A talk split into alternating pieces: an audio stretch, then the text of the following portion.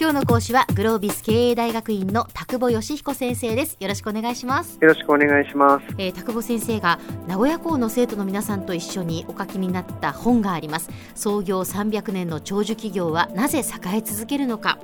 まあ、日本にはその創業300年を超える長寿企業がたくさんあってでその中でも50億円以上の売り上げを誇る企業を対象になぜまあ、そういう企業が成功しているのかというお話をこれまでその本に沿ってずっとしていただきました。今日は先生そのまあまとめのお話になります。よろしくお願いします。よろしくお願いします。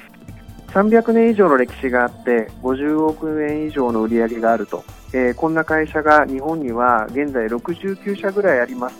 そんなお話から始めさせていただいたのも、はい、えー、今日で最後になります、はい本を書き終わってですね、えー、何度かこのラジオも含めてですねこの本についてお話をさせていただく機会があったんですけども、えー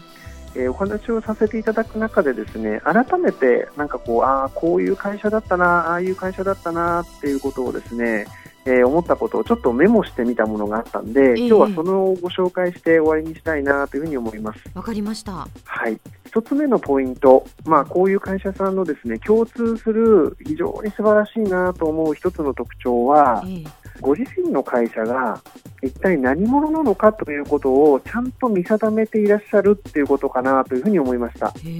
どういう強みを持っているのかとか、はい、どういうことをやるべき会社なのかとか、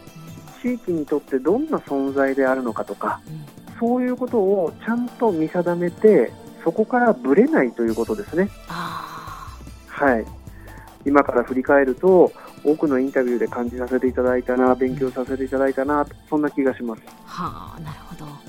えー、2つ目はですね、はい。あのもうこれ本当にトップからあの従業員の皆さんにですねあのいろんな形でインタビューをさせていただいたんですけども、えーもう本当に皆さん謙虚なんですね。あくまで謙虚に。しかし皆さん本当に前向きにチャレンジをされてらっしゃるそんな印象の会社でした。69社のですね、まあ、会社があるんですけども、はい、いくつかの会社はですね取材をお断りされたんですね。あそうなんですか。はい。で取材をお断りされた時のですね電話の向こうでおっしゃられていることというのが、えー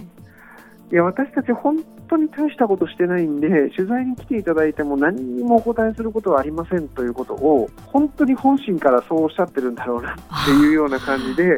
お断りされてしまうんですよね。あそうなんですね、は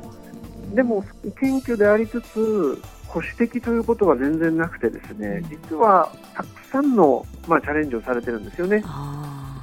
はい、何回目かでも申し上げましたけども、はい、例えばカップに入ったお酒を最初に作ったのは月桂館という会社です。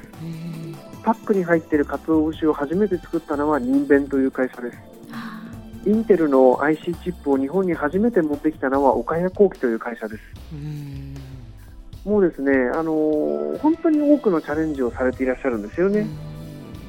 でもそのチャレンジの仕方が無謀なチャレンジではなく、ご自身の強みがちゃんと活かせるところでしっかりやる、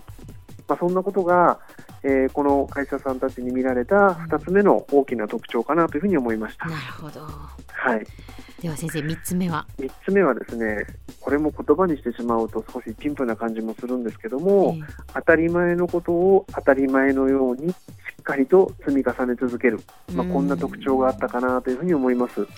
えー、質素倹約をしようコスト管理をしよう、多くの会社がそういう話をしますし、えー、実行もされてると思います、えー、ただ例えば岡谷幸喜さんという会社は1万円の単位から投資案件は役員会にかけるというようなことをしていました。はい、で会社っていうのは時々おかしくなったり、時々こう本当に具合が悪くなって最後はま倒産をするみたいなことがありますが、やはり一つの要因は当たり前にやるべきことが当たり前にやれなくなった時に会社っていうのは具合が悪くなるんだと思うんですね。はい、例えば全然強みがないのにえー、土地をいろいろ買ってみたりとか株を買ってみたりとかっていうことをした結果ですね、バブルの後に日本の多くの会社は傷んだわけです、はい、当たり前のことを当たり前のように本当に毎日日々積み重ね続ける、うん、えー、こんなことができているのがこの日本型サステナブル企業という会社の、うん、えー、3つ目の大きな特徴かなというふうに思いました。はい。えー、そして最後4つ目です、ええ、これらの会社はですね成長のために成長しようと思っているのではなく継続のために成長しようと思って、えー、会社を経営されていらっしゃるのではないかなというふうに思いました。はあなるほど。成長が目的になるとですね、ええ、来年15%、20%成長しよう。再来年もそうしよう。でもその次の年のことはよく分かんないみたいなことになりがちだと思うんですよね。うん、なぜならばそんな毎年毎年20%成長し続けるなんてことはやっぱりありえないですよね。そうですね。でこれがこの日本型サステナブル企業というのはですね、うん、今年も2%ででも来年も2%、うん、3年後も2%、うん、少しずつでいいけども延々と成長し続けるんだ、まあ、こんな意思を感じるわけですね。まあ、まるでこう年輪を重ねていくかのような成長軌道を遂げるというようなことになってくるんだというふうに思います。えー、つい先日ですね、トヨタ自動車の社長がですね、えー、年輪を刻むように成長していきたいというようなことを記者会見でおっしゃっていましたけども、えー、まさに少しずつ少しずつでも永遠に伸びていく、えー、そんな経営をしたいというふうに思っていらっしゃるのだなということで、えー、私としてはその記者会見をですねテレビで見て非常になんかこう感慨深い思いをしました。えー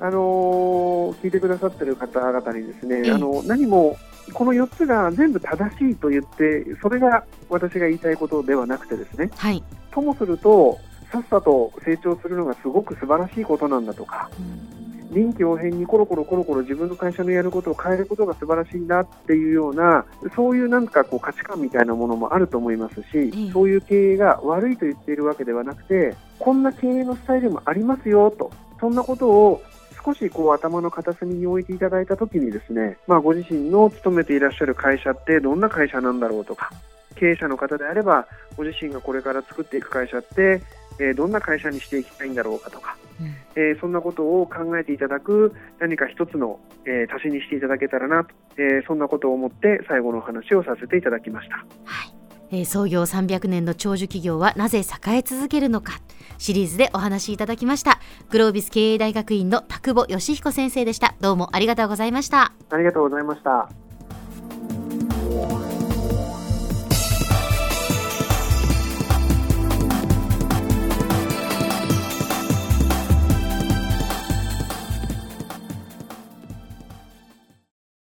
続々ぐいぐいメラメラつながるゾワゾワハラハラメキメキつながる。ズキズキ。モワモワ。ホカホカつながる。キリキリ。ザワザワキュンキュン。ガンガン。ワクワク。ウズウズドキドキ。ルンルン。バクバク。九州人のいろんな気持ちつなげます。九州から輝こう。キラキラつながる。 QTnet